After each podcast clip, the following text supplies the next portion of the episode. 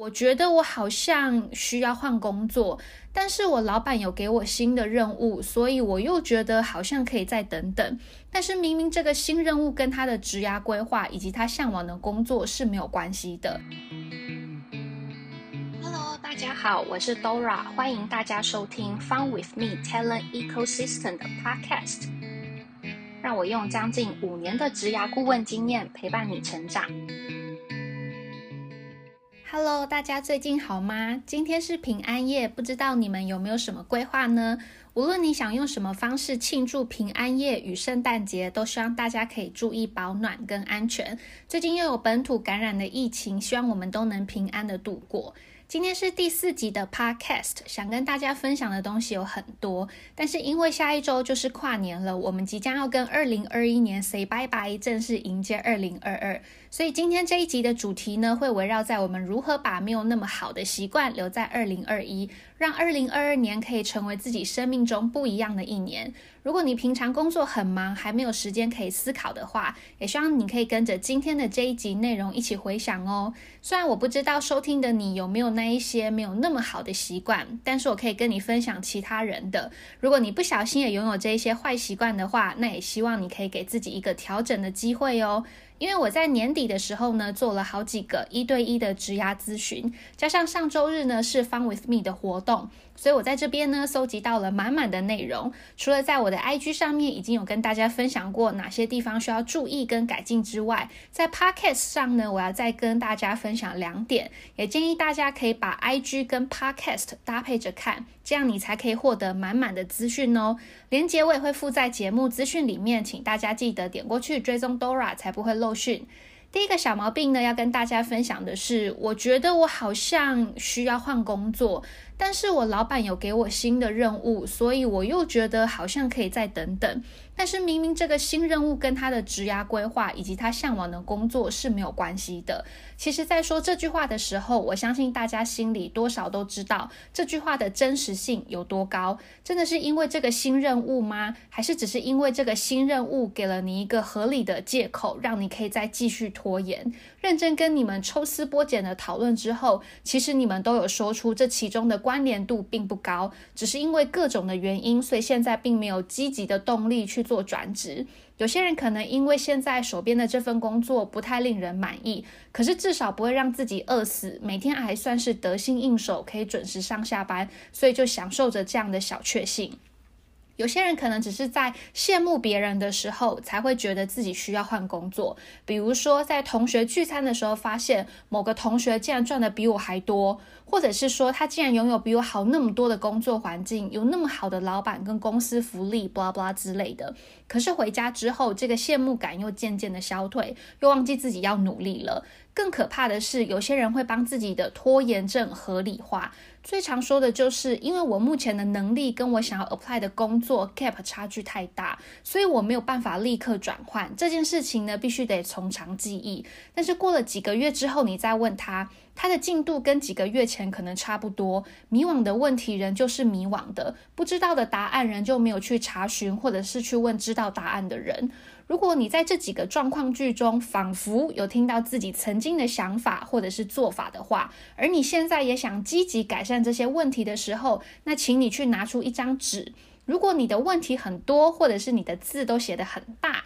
那你可以准备比较多张纸。诚实的把你自己所遇到的问题，以及这些问题背后真实的心态给写下来，反正不会有别人看到，所以你并不需要造假。比如说呢，我的问题可能是老是提不起劲去积极的转职，而在这个结果的背后，心态是嗯，没错。其实我也知道，我内心深处是比较懒散的，因为目前的工作还过得去啊。我只有在羡慕别人的那几分钟，或者是那几天，我才会觉得自己好像不能这样，应该要振作起来。可是这个感觉慢慢淡去之后呢，我又会回到原来习惯的生活模式，所以就一直拖延，没有积极的去转职。当你写出这样的问题之后呢，你可以先画出几个重点。首先，第一个部分是我知道我内心深处是比较懒散的。人性的七宗罪里面本来就有喜欢安逸、懒散的，这个是每个人都有的天性。差别只是在说，有些人可以管理、克制这样子的一个性格，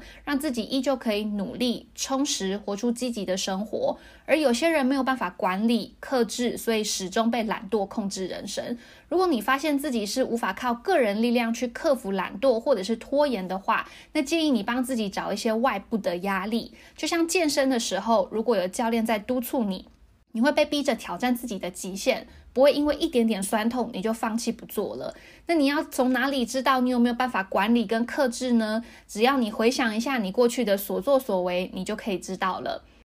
第二个要画的重点是，目前的工作还过得去。我只有在羡慕别人的那几分钟或那几天，才会感觉自己好像不能这样，应该振作。从这一句话当中呢，你就可以知道，你自己过了羡慕情绪的那几天或那几分钟之后，你人就会回到原来的生活模式。所以你要先思考的是，你的目标到底是什么？羡慕的情绪每个人都会有，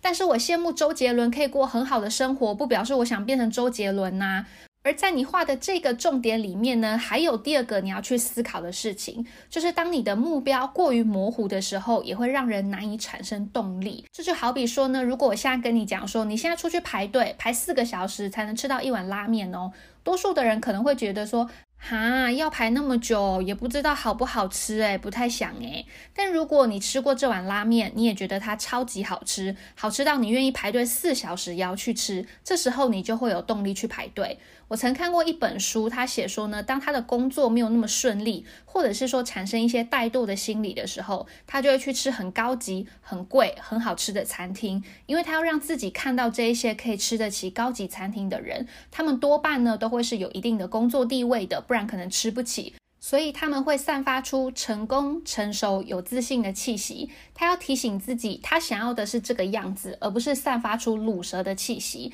他要让自己在吃美食的当下呢，记住这个食物有多好吃。因为很贵，所以可能没有办法天天吃。可是如果我希望自己可以增加吃高级美食的频率的话，那我就要更努力工作赚钱。当我有更好的财富的时候，我就可以自由选择我的消费，不会因为吃一顿大餐而感到心痛，或者是要吃土好几个礼拜，而是可以想吃大餐的时候就去吃，没有负担。我觉得这个思维蛮棒的，我自己也有在使用，所以推荐给大家。我们都喜欢玩乐，都喜欢吃美食跟旅游。随着年纪的增长，我们也应该要拥有更好的生活品质，而不是永远都住在狭小老旧的空间，或者是说出国玩的时候不能尽情的享受，只因为回去会吃土。因此呢，请你去计算一下。如果你想要拥有好一点的生活品质，你的日常基本开销包含你的房租啊、手机费啊等等的，以及你的玩乐预算，包含想吃大餐或旅游的金钱。最后呢，搭配你的生活预备金，也就是当你有急用的时候不会没钱。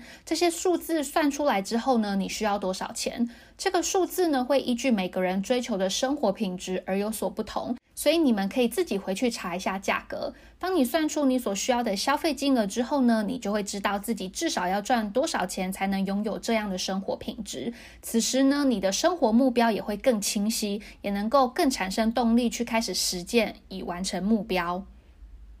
第二个小毛病是，我也想要认真积极的转职啊，但是我没有时间，也不知道方法啊。其实 Dora 觉得这是最不应该说的一句话，因为 Google 那么方便，现在网络那么多资讯，包含各种大神开的 Podcast 节目、写的 Media 内容，或者是他们自己经营的部落格等等的，甚至也有很多专业的职涯服务，有非常多的资源，其实都可以找。也许网络上的那些资讯不见得都跟你的状况百分之百相符，但那本来就是正常的啊，因为那些分享又不是针对你这个人，当然不可能一百趴的符合。不过至少我们可以可以从这些分享中去找到自己可以努力的方向，以及厘清一些问题。所以，如果说我真的不知道方法，这句话真的是对自己的人生不太负责任呢？至于时间的部分呢，我听过一些现在很有成就的歌手他们的采访，当主持人或者是记者问他说：“哎，你那么忙，怎么还有时间可以创作或写音乐？”他的回答是说呢：“如果我今天还有四个小时可以睡觉，我就会拿出一个小时来做音乐。”主持人很佩服他，因为当时根本没有人知道他会创作跟写歌，但是他仍然觉得这是他热爱的事情。而且他也坚信，只有他平日的努力，才能够让在未来的某一天，好不容易有上台表演的机会的那一刻，他可以使大家惊艳，觉得说：“哇，原来你唱歌这么好听啊！”跟原来你是一个会创作的人呐。看到这个采访的当下，我感到非常的受到激励。虽然我也觉得我自己已经算是还蛮认真的，但是跟他比起来，我的程度还是很低的。跟大家分享这个故事，并不是要鼓励你们每天都只要睡三个小时就好。我只是想要告诉大家，当你真的很想做一件事情的时候，就算你只有很少的时间，你仍旧会想办法去完成。如同刚刚我们讲的一样，请在纸上写下你的问题以及这个问题背后的真实心态，同时你也可以。记录你一整天做什么事情都花了多长的时间，你就会知道你是不是有哪一些时间其实是被自己浪费掉了，或者是说其实有哪一些事情它根本不需要你花时间去做，因为这并不是现在最优先的事。比如说，有人曾经跟我说，他下班的时候呢都很晚，所以都没有时间可以好好的反思，假日呢也累得只想休息。我还想说他是有多晚下班。仔细一问，发现说他七点半下班回到家，就算他累的十一点就想睡觉了，他仍然还有三个半小时的时间，扣除吃饭跟洗澡这些必要的事情之后，至少还是可以挤出二十到三十分钟吧。他说不行。因为呢，他回家忙着煮健康餐，所以弄一弄呢，时间就晚了。听完之后呢，我告诉他，健康当然是很重要的，但如果你把时间花在自己煮健康餐，你就没有时间可以去完成你该完成的学习。你可以降低煮健康餐的频率，比如说你一次就做两天的分量。或者是选择购买餐厅做的健康餐，现在也有很多这种餐厅嘛，你的时间就可以被节省出来去做更重要的事情，而不是花在煮饭这件事上。而如果现在的你工作真的让你忙到每天都十一二点才下班，也许周一到周五你真的累了，没有时间跟机会，但是六日还是有一些时间可以播出来的。为什么我这么肯定呢？因为我以前就是这样过来的。周一到周五几乎都只有工作跟睡觉，搭最后一班捷运赶回家，一个礼拜工作七天，就像 Seven 一样。但就算是这样，当我想做一件事情的时候，还是可以想办法挤出各种零碎的时间来完成。我的转职思考也是在这样忙碌的工作下完成的。过去在我的活动上，我也有跟大家分享我如何利用零碎的时间来完成目标。最后呢，我想要小总结一下第二个毛病。以多数 Dora 遇过的人来说，通常会说：“我不知道啊，我没有时间，我不会。等等这些话的朋友们，都不是属于积极型特质的人。不是积极型特质的人也没有关系，但是你不能想过不积极的生活，却想拥有那一些积极的人才能享有的成果。如果你想改变自己的话，最推荐的方式呢，就是给自己一些外部压力。这些压力其实是辅助，就像以前学生时期，老师说在二十五号以前交作业，就是会有很多学生都赶在二十四号晚上的十一点五十九分压线送出。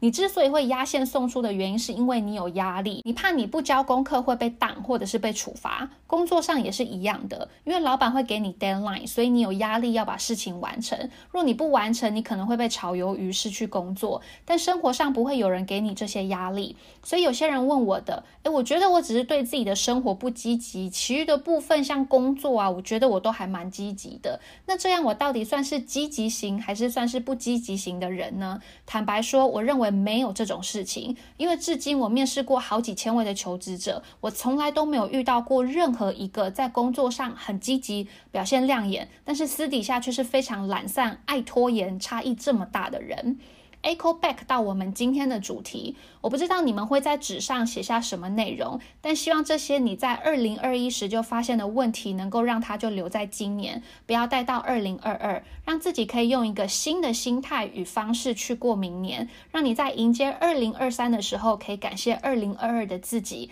感谢自己的改变，让你的生活有了很大的不同，而这些不同都有往你心中好的、想要的方向前进。一样，如果你有任何的问题的话呢，也欢迎你们到我的 IG 去私讯我，把你的植牙烦恼分享给 Dora。那我们就二零二二再见喽，大家拜拜。